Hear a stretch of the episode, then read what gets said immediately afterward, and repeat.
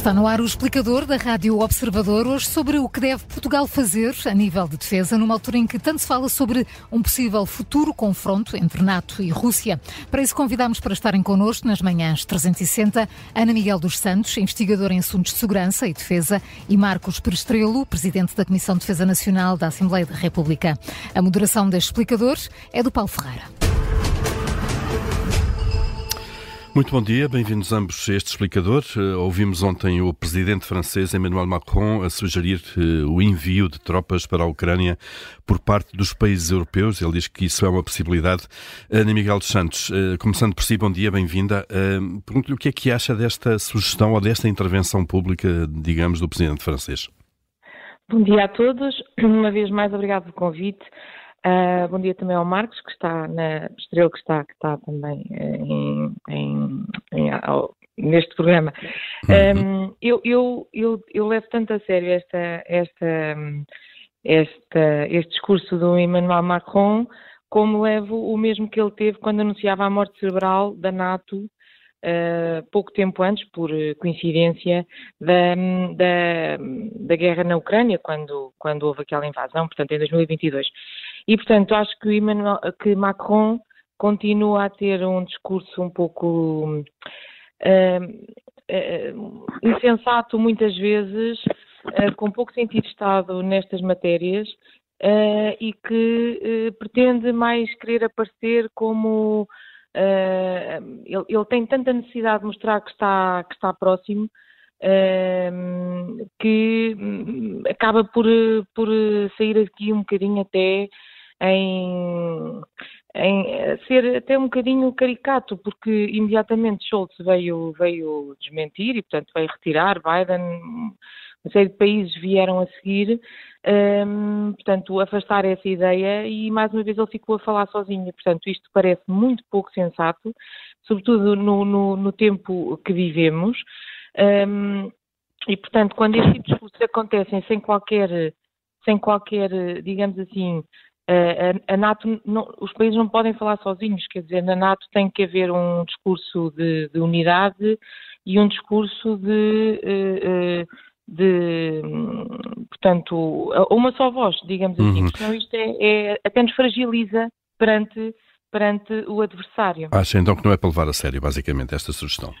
Eu julgo que não. Uhum. Eh, Marcos Porcelo, bom dia, bem-vindo também a este explicador. Bom dia, uh, bom dia Ana Miguel Santos. Também. Acompanha também esta ideia de que estas declarações de Macron não são só desajustadas, mas não são mesmo para levar a sério? Bem, eu acho que são desajustadas, são para levar a sério ou não, não compete a mim dizer. Eh, isso, o Presidente de França, quando fala, em princípio, deve ser para, para ser levado a sério. Agora, são uh, declarações desajustadas e que não têm, aliás, não estão, aliás, alinhada, alinhadas com a, a, a, lógica de funcionamento e a função e os objetivos uh, da, da, NATO. A NATO assenta uh, nas contribuições dos seus, dos seus aliados num objetivo essencial de dissuasão, de defesa do espaço euroatlântico e dos países aliados com base na eh, dissuasão, sobretudo. E essa capacidade, é essa capacidade de dissuasão que tem garantido uh, quase 75 anos de paz, que a NATO está prestes a fazer 75 anos, uh, no espaço europeu e tem garantido que os seus aliados não têm sido uh, atacados militarmente. Essa, agora, essa declaração é uma declaração desfocada das declarações que têm sido cautelosas, que têm sido feitas por todos os, uh, os aliados. Não me parece que seja uh, isso aquilo que a NATO tem que, tem que fazer. Papel essencial. Uhum.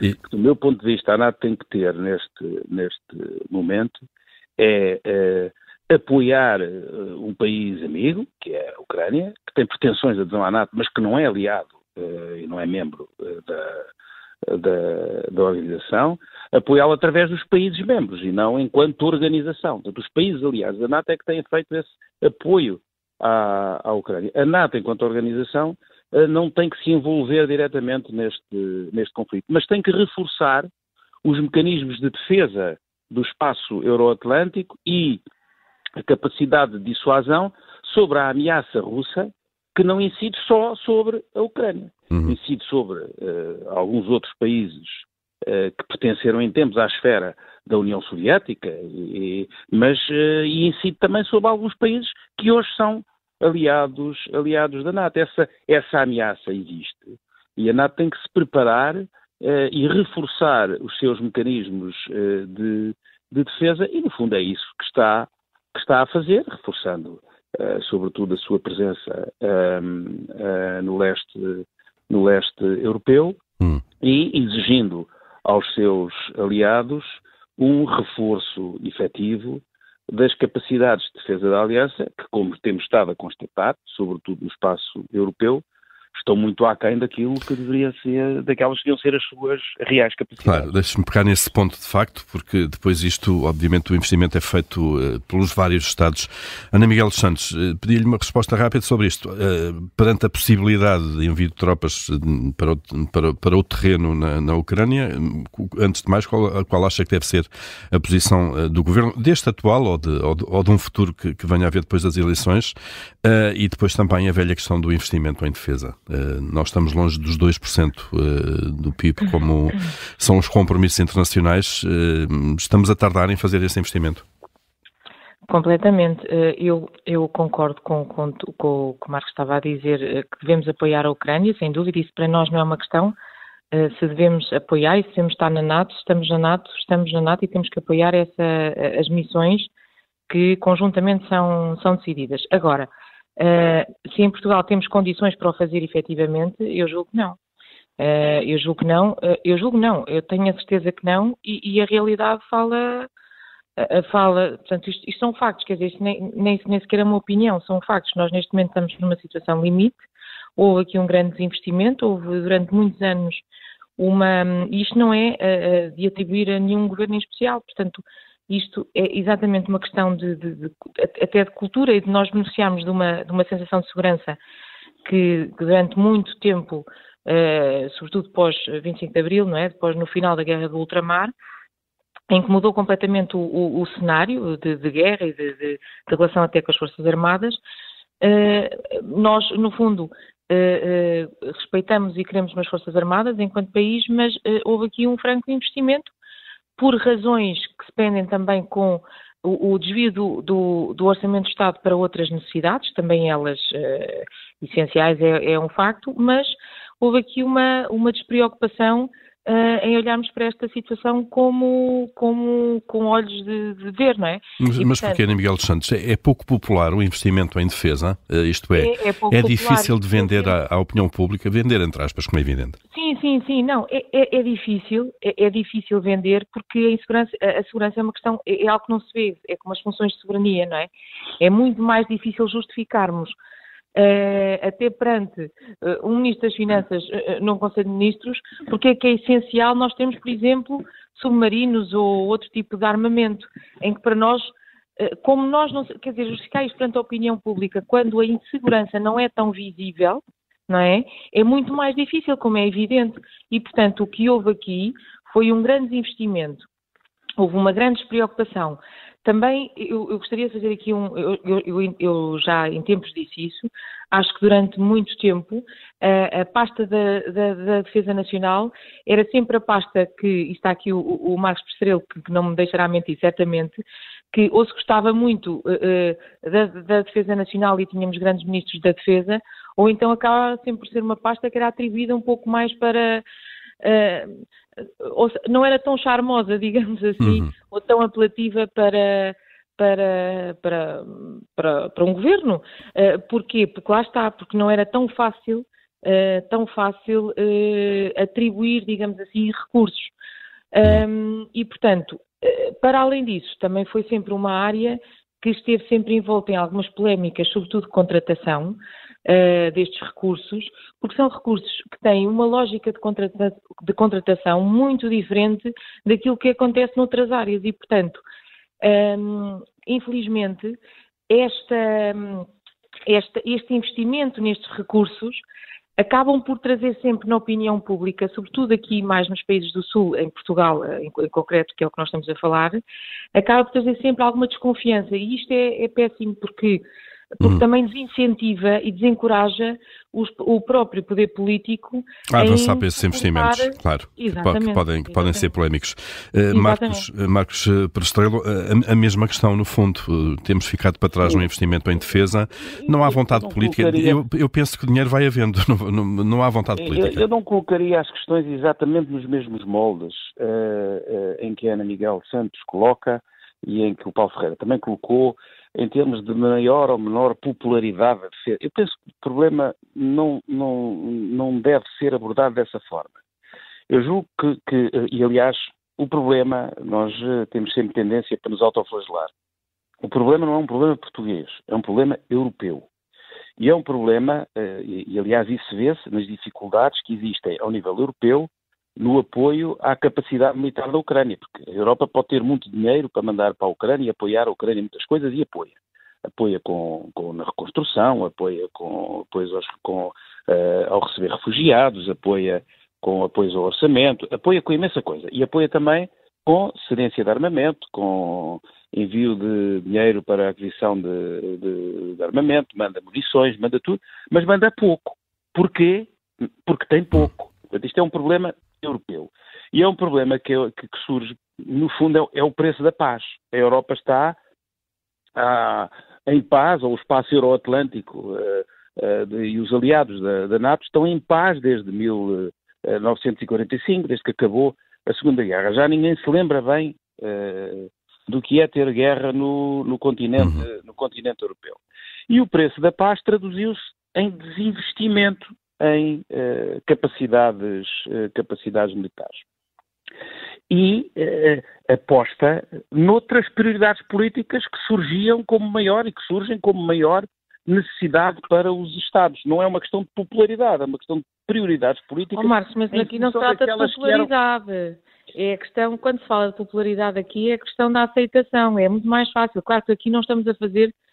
A, a, a questão da popularidade não é saber se é popular ou não, é se é, é mais facilmente aceite ou não, em termos de justificação. Porque é evidente que este é o preço da paz, mas depois do final da Segunda Guerra Mundial, Portugal ainda continuou com a Guerra do Ultramar até 75. E aí, o, o, na altura, a Guerra do Ultramar consumia 50% do orçamento de defesa, da, do orçamento do Estado.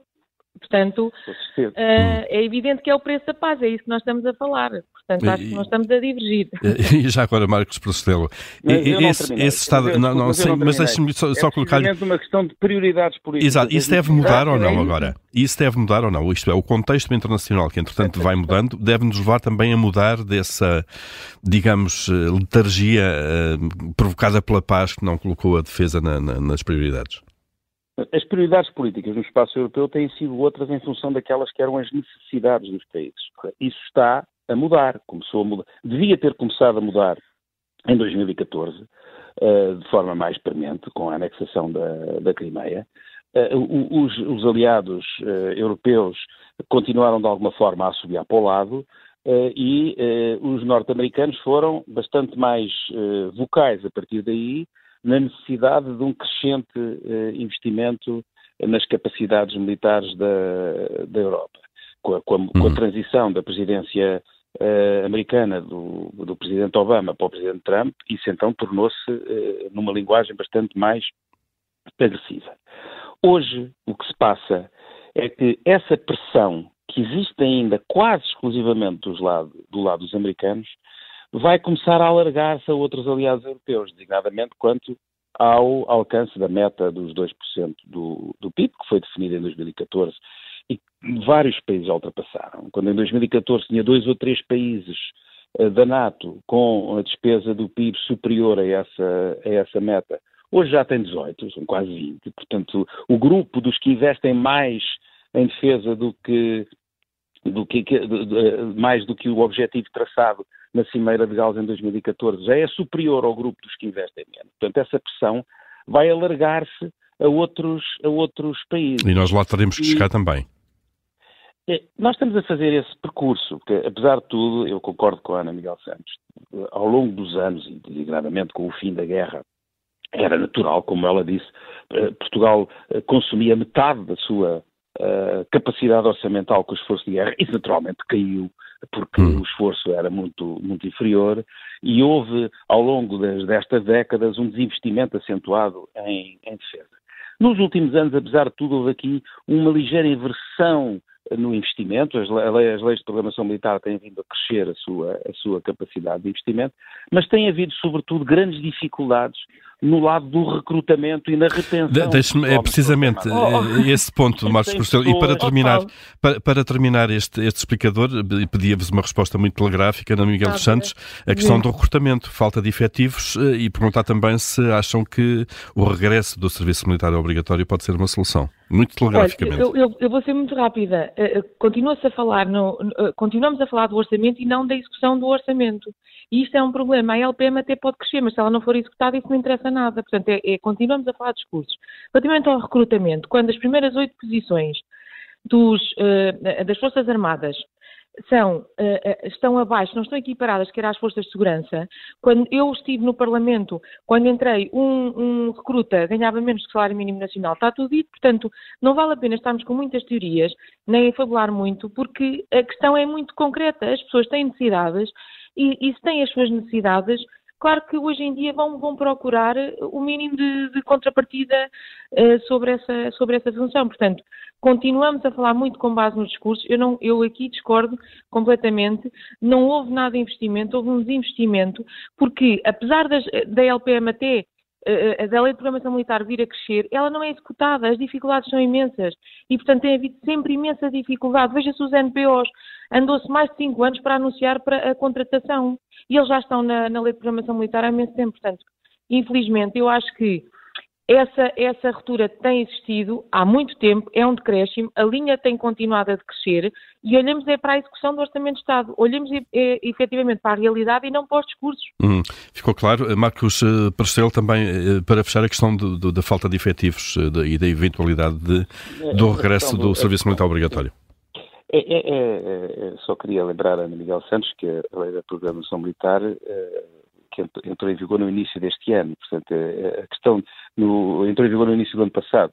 Os balanços da execução ainda não estão ainda não estão feitos, mas não estamos não, ela entrou em vigor, mas ela já existe há muito tempo. Ela entra todos os anos Miguel. em vigor. Ó oh, Marcos, desculpe lá. Ana Miguel tem que ter um bocadinho de calma. Eu nunca a interrompi, agradecia que também não me interrompesse. Não, não, uh, há um problema. Está a dizer uma coisa incorreta. Vamos Pronto. quase a chegar ao fim.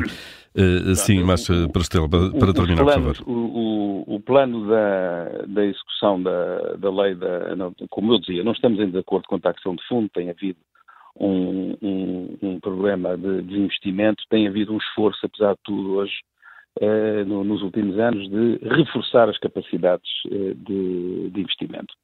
A execução, como, lei, como, a lei transita, os recursos transitam de um ano para o outro, às vezes atrasa, mas uh, os programas estão lá inscritos. O, do ponto de vista do recrutamento, o, o, a questão é particularmente sensível e uh, é, aliás, responsável. As dificuldades de recrutamento e as dificuldades de retenção do pessoal nas Forças Armadas são, aliás, responsáveis por uma parte muito importante da uh, redução dos uh, orçamentos de defesa, porque há muito menos gente, muito menos gente capaz uh, de responder àquelas que são as exigências que hoje a função militar tem.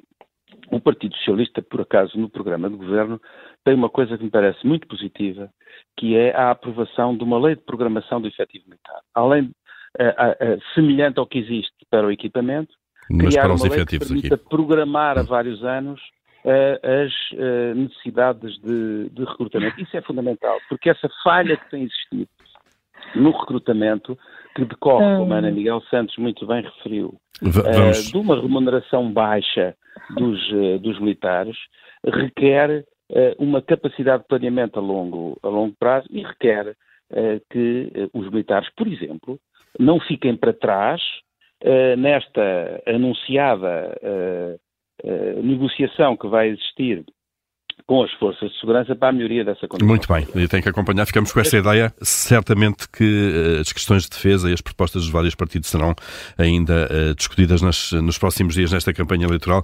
Ana Miguel dos Santos e Marcos eh, Perestrelo, obrigado a ambos por terem estado neste explicador. Obrigado. Bom dia, obrigado. Bom dia, obrigada. obrigado.